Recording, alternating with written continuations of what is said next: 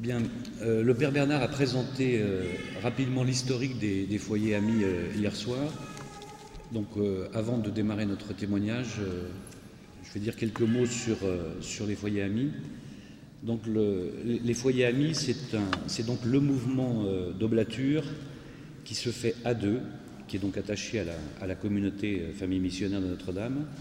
Ça se fait à deux, ce qui signifie que c'est un plein accord entre, euh, entre mari et, femme, et en pleine communion avec le charisme de la communauté, qui donc euh, a comme, euh, comme principe, de par les fondateurs que sont le Père d'Orne et Mère Marie-Augusta, dont la devise était Jamais rien l'un sans l'autre, qui a d'ailleurs été repris dans de nombreux, de nombreux textes, qui est très très ancré dans les- dans l'esprit des, des foyers amis.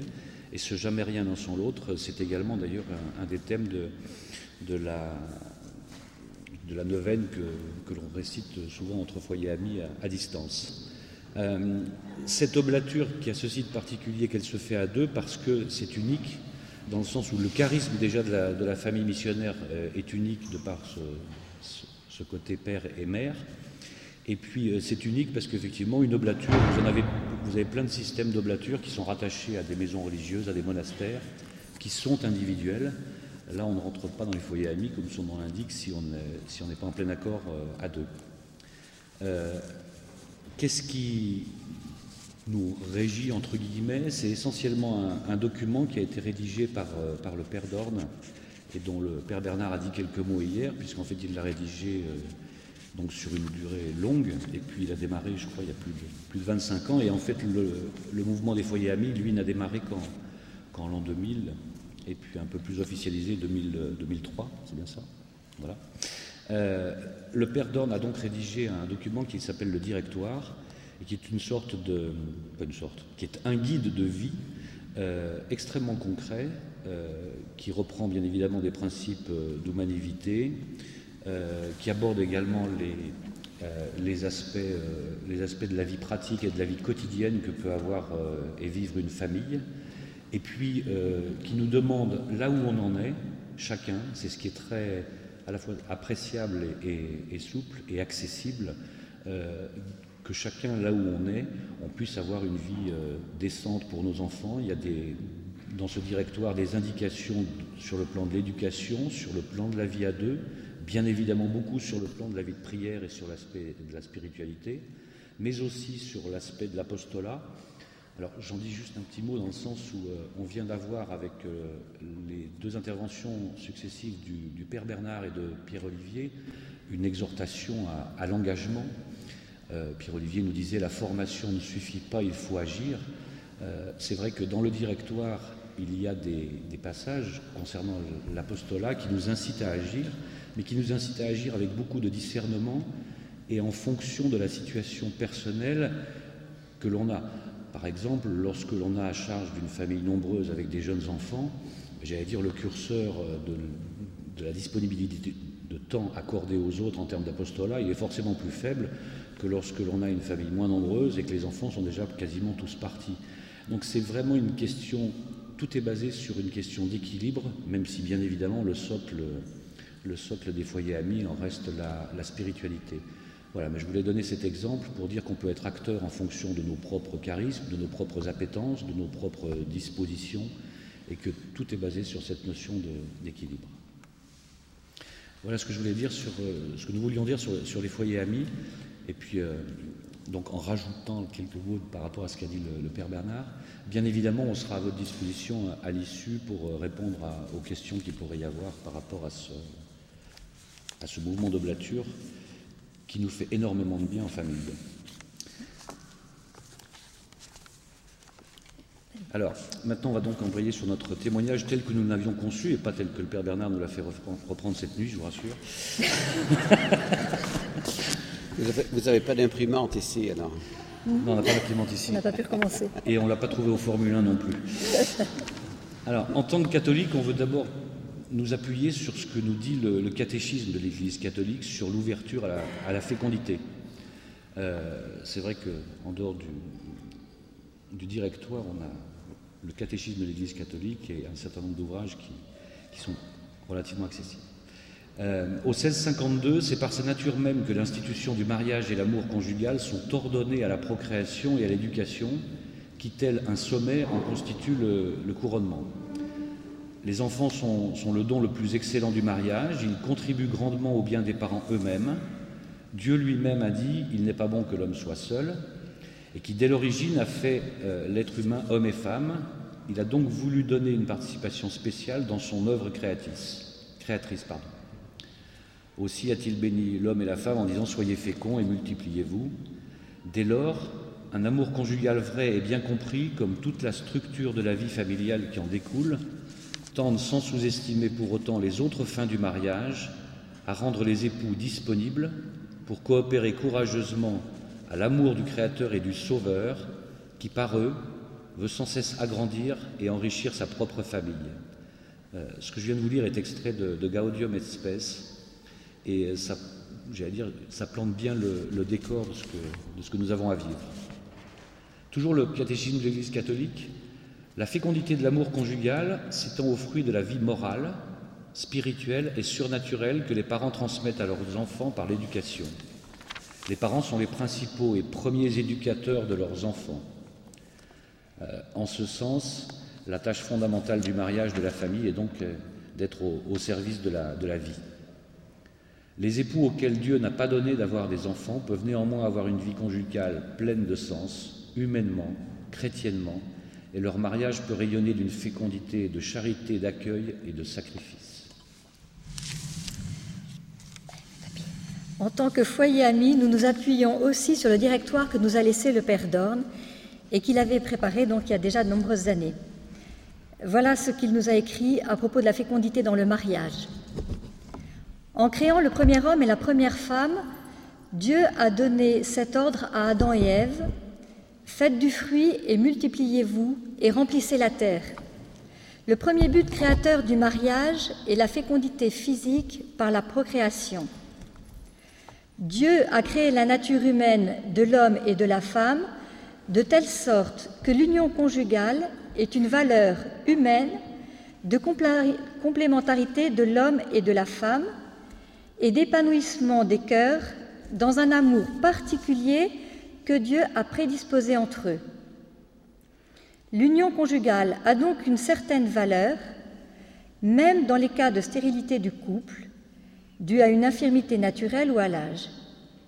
Mais le devoir des couples est de porter du fruit, du moment que simplement, pour maintenir la population terrestre, il est pratiquement nécessaire en temps que les couples aient en général au moins trois enfants, il s'agit là d'un minimum à rechercher normalement en conscience, sauf raison grave d'agir autrement. Cependant, l'esprit chrétien de la communauté d'amour et de vie, que doit être une famille, incite les époux à être généreux dans le don de la vie. Cela vient aussi de Gadium et Aucun chiffre absolu ne peut être indiqué comme idéal, mais il est certain que Dieu, qui est amour, veut se multiplier, veut multiplier le don de son amour, et que l'Église doit se développer par le don abondant de la vie et par l'éducation chrétienne dans beaucoup de petites églises domestiques.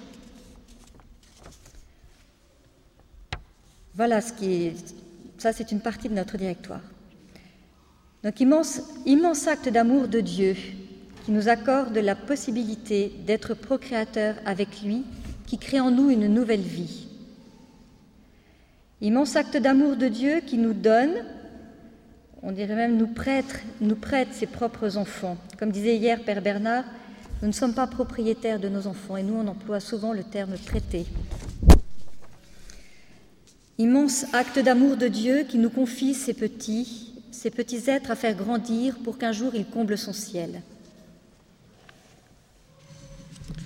Alors, le Père Dorn et le Père Bernard nous ont donné beaucoup d'enseignements sur la paternité responsable, paternité et maternité responsable qui suppose la connaissance des lois de la fécondité, le dialogue et la prière entre les époux, et l'acceptation bien évidemment, bien évidemment, de la morale conjugale telle qu'elle est rédigée dans Humanité. C'est ce triptyque qui nous rend père et mère responsables. Il est donc bon pour cela d'avoir la connaissance, par exemple, de la méthode Billings, philosophie de vie qui nous permet de prendre conscience de notre responsabilité de parents dans la faculté procréatrice de l'acte conjugal. Billings a aussi une grande importance pédagogique car c'est une forme d'auto-éducation entre les époux dans la confiance et le dialogue entre eux, dans l'obéissance à la méthode, etc. Euh, cette méthode a aussi une répercussion sur l'éducation des enfants dans cet état d'esprit de confiance, de communication et d'obéissance. Si le don de la vie est une vraie joie, il y a aussi bien sûr les temps de fatigue, parfois même d'épuisement qui vont avec, il faut bien le reconnaître. Nous souhaitons vraiment dans les foyers amis que chacun puisse trouver les moyens et l'organisation nécessaires pour que l'accueil de la vie soit un réel enrichissement pour toute la famille. Pour cela, il est nécessaire de suivre une certaine discipline de vie, une discipline dans l'éducation. Le directoire, mais aussi la communauté, est un grand soutien dans tout cela, notamment avec les, cordées, y compris les cordées de nos enfants, les week-ends foyers et diverses activités. Nous devons faire attention aussi, même si cela n'est pas l'essentiel, à l'image de la famille que nous donnons, qu'avec simplicité, la tenue extérieure de chacun soit correcte. titre d'exemple, ces, indications sont mentionnées dans le directoire. Euh, donc le Père d'Orne avait eu cette, euh, dire, ce, discernement et cette, euh, et cette lucidité de savoir aussi que nous donner des encouragements à faire que la famille fasse envie plutôt qu'elle qu'elle repousse. Euh, bien sûr aussi, un autre point, euh, à partir du moment où on a donné la vie, c'est une, grande exigence dans l'obéissance. Tout petit, les enfants doivent savoir qu'ils doivent obéir à leurs parents. Nous avons connu des ménages qui souhaitaient avoir d'autres enfants, mais qui ne pouvaient pas car ils étaient débordés par ceux qu'ils avaient et qui malheureusement faisaient déjà à 5-6 ans la loi chez eux. Quel gâchis, quel dommage de se priver de donner la vie pour ces raisons-là. Ces exigences permettent une vie de famille plus paisible, et favorise la possibilité d'accueillir d'autres enfants. Mais comme le dit le père Yannick Bonnet, qui a une expérience en tant que prêtre, mais aussi en tant que père de famille et grand-père, pour ceux qui ne le connaissent pas, je précise tout de suite qu'il a été ordonné à l'âge de 60 ans en étant veuf. Il est ancien également chef d'entreprise, donc il a une vision sur euh, la famille et sur la, et sur la vie assez complète, avec du vécu. Il dit souvent nous avons une obligation de moyens avec nos enfants, mais pas de résultats. Euh, déjà, ça enlève un peu de pression, car bien sûr, nos enfants, à un moment donné, ont toute liberté pour gérer leur propre vie et faire leurs propres choix. Le don de la vie implique aussi le don de soi dans l'éducation, et nous devons nous faire aider pour cela. Nous avons, nous parents, des valeurs de foi, de morale à transmettre à nos enfants. Nous éduquons nos enfants pour qu'un jour ils aient le bonheur éternel auprès de Dieu. Nous les éduquons pour qu'ils aspirent à l'éternité. En fait, nous sommes les instruments, les serviteurs de Dieu, pour qu'un jour son ciel puisse accueillir les âmes qu'il nous a confiées. Nous ne sommes pas dignes de cela.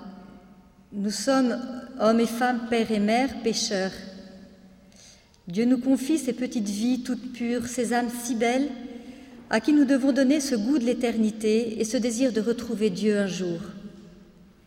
Sans l'amour infini de Dieu, sans le soutien quotidien de la Vierge Marie, nous ne pourrions jamais y arriver.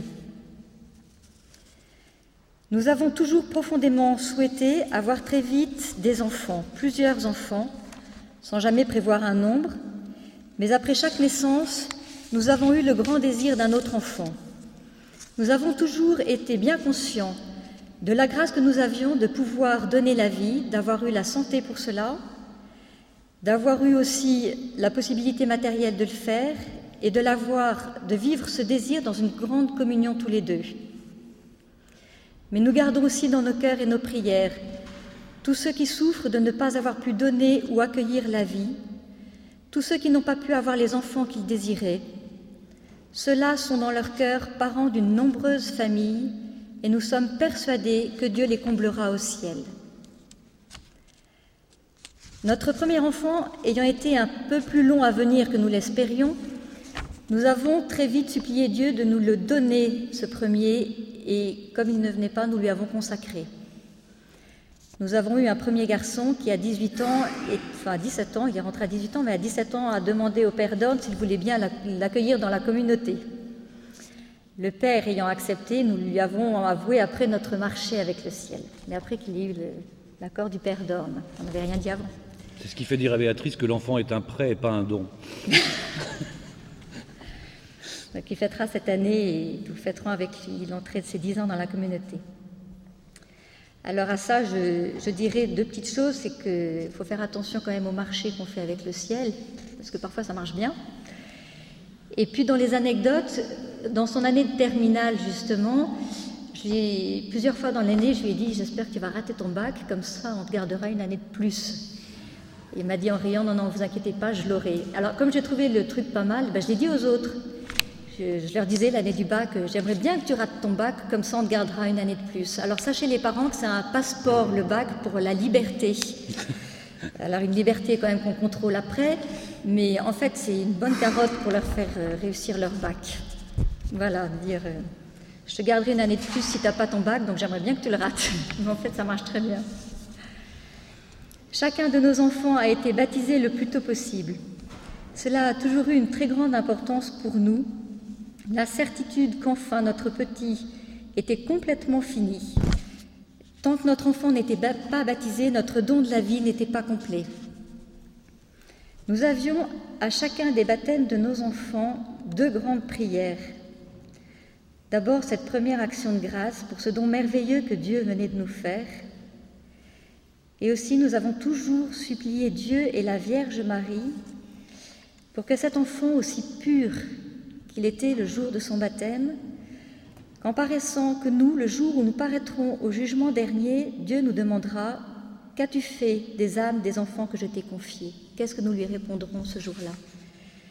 Donc au jour de son baptême, nous avons beaucoup prié pour chacun de nos enfants pour que le jour où eux comparaîtront aussi devant Dieu, euh, leur âme soit la plus proche possible de celle qu'elle était le jour de leur baptême. Alors, c'est vrai que c'est aussi une souffrance parce qu'on sait que c'est pas possible. Mais voilà, c'était quand même notre grande prière au jour du baptême. Nos enfants ont toujours souhaité des petits frères et sœurs et nous le demandaient régulièrement. Ce qui prouve vraiment à quel point je crois que ce sont les plus beaux cadeaux et les plus beaux jouets qu'on puisse leur offrir. Un nouvel enfant dans une famille, c'est le cœur de chacun et c'est aussi le cœur de toute la famille ensemble qui se dilate pour aimer et aimer encore. C'est l'amour entre les parents qui se consolide un peu plus chaque fois que nous en avons de plus en plus besoin et chaque fois c'est la, possibilité de nous aider mutuellement dans, cette joie et cette charge de père et de mère. Nous partageons un bonheur de plus et nous nous émerveillons encore plus ensemble. À chaque naissance, notre sacrement de mariage s'est enraciné. Il m'est arrivé, pour les derniers, étant donné mon âge à risque, ce qu'on a quand même beaucoup vu pendant toute cette session, d'être sollicité effectivement pour effectuer ce diagnostic prénatal. Donc effectivement, j'ai toujours refusé. Alors c'est vrai qu'avec tous les témoignages que nous avons entendus et ce que Pierre-Olivier vient de dire, euh, voilà, c'est vrai qu'on a, je vois pour le dernier, je, l'ai eu dans un hôpital, euh, un hôpital public. Euh, c'est vrai qu'on a fait pression, parce que j'avais 40 ans, on a fait pression pour, pour effectivement cette amniosynthèse que j'ai refusée, et bon, ça n'a pas été compris. bon, mais c'est pas grave, c'est pas. Par contre, c'est vrai que j'ai eu la joie, les 7e et 8e, de les avoir en maternité catholique, dans une maternité catholique. Alors là, c'est vrai que c'est du bonheur, parce que même si bon, le, gynéco qui me suivait m'a dit, me disait en riant, bon, je suis obligée de vous le proposer, alors je vous le propose, mais je ne vais pas plus loin. Je lui ai dit non, n'allez pas plus loin. Donc voilà, mais c'est vrai que quand on peut aussi, euh, quand on a la grâce d'avoir une maternité catholique et qu'on est aidé, ce sont des naissances effectivement euh, un accompagnement extraordinaire. Donc voilà, et puis après pour les autres, euh, il faut effectivement faire imposer notre, notre point de vue, c'est vrai, enfin avec euh, douceur euh, autant qu'on peut. Mais euh, bon, voilà, dire aussi, donner notre témoignage par rapport au, refus justement de ce diagnostic. Comme on le disait tout à l'heure, pour beaucoup, aujourd'hui l'enfant est un dû. Pour nous, parents chrétiens, c'est donc un, don. On dit même, comme je le disais tout à l'heure, que lorsqu'ils prennent leur vie en main, on se rend vite compte qu'ils ne sont qu'un prêt on a envie simplement de, dire ne refusons pas les, cadeaux que Dieu nous offre, Nos enfants nous font grandir. Ils nous enrichissent jour après jour malgré les difficultés liées à l'éducation. Il y a tant de joie dans cet échange et d'amour. C'est vrai que quelque part, ils participent à notre éducation de toujours. Le don de la vie, c'est aussi le don de soi, et plus nous donnons, plus nous recevons. Jean-Paul II nous a dit dans sa lettre aux familles, L'enfant fait don de lui-même à ses frères, à ses sœurs, à ses parents et à toute la famille. Sa vie, devient un don pour les auteurs mêmes de la vie, qui ne pourront pas ne pas sentir la présence de leur enfant, sa participation à leur existence, son apport à leur bien commun et à celui de toute la communauté familiale. La Sainte Vierge elle-même a dit à l'île Bouchard, il y aura du bonheur dans les familles. Cette promesse qu'elle a faite, les paroles de Jean-Paul II, doivent nous donner confiance pour créer une famille et donner la vie. Nous ne sommes pas seuls. C'est aussi valable pour une famille spirituelle. Lorsque la Sainte Vierge dit il y aura du bonheur dans les familles, il semble bien qu'il y ait beaucoup de bonheur chez les Domini et ça se voit. Nous concluons par euh, ces mots d'Evangelium Vitae, numéro 43, en parlant d'une participation spéciale de l'homme et de la femme à l'œuvre créatrice de Dieu, le Concile veut souligner qu'engendrer un enfant est un événement profondément humain et hautement religieux, car il engage les conjoints devenus une seule chair et simultanément Dieu lui-même qui se rend présent. Ainsi, l'homme et la femme, unis par les liens du mariage, sont associés à une œuvre divine par l'acte de la génération. Le don de Dieu est donc accueilli et une nouvelle vie s'ouvre à l'avenir. Voilà.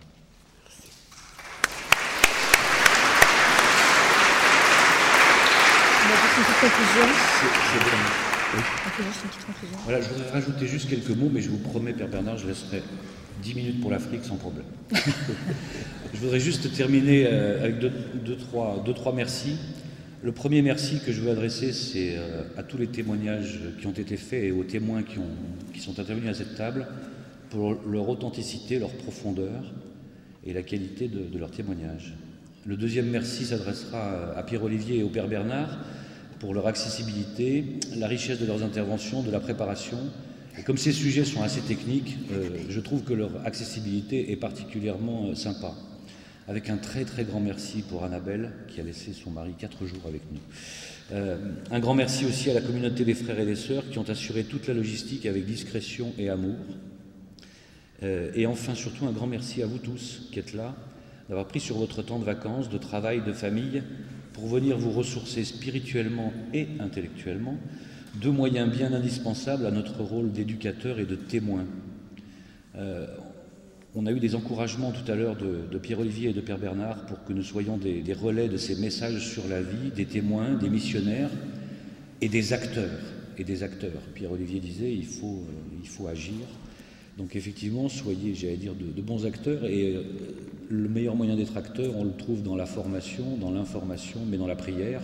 Et la prière scout qui était si chère au Père d'Orne et que nous avons reçu, euh, enfin que nous avons récité ce matin, peut en être l'illustration et fait partie des, moteurs qui servent à, renforcer euh, et alimenter en, carburant le, moteur interne qui, nous anime. Euh, j'avais prévu de vous donner rendez-vous l'année prochaine, je ne connaissais pas les dates, maintenant je les connais, c'est le 10 et le 12. Merci Père d'Orne.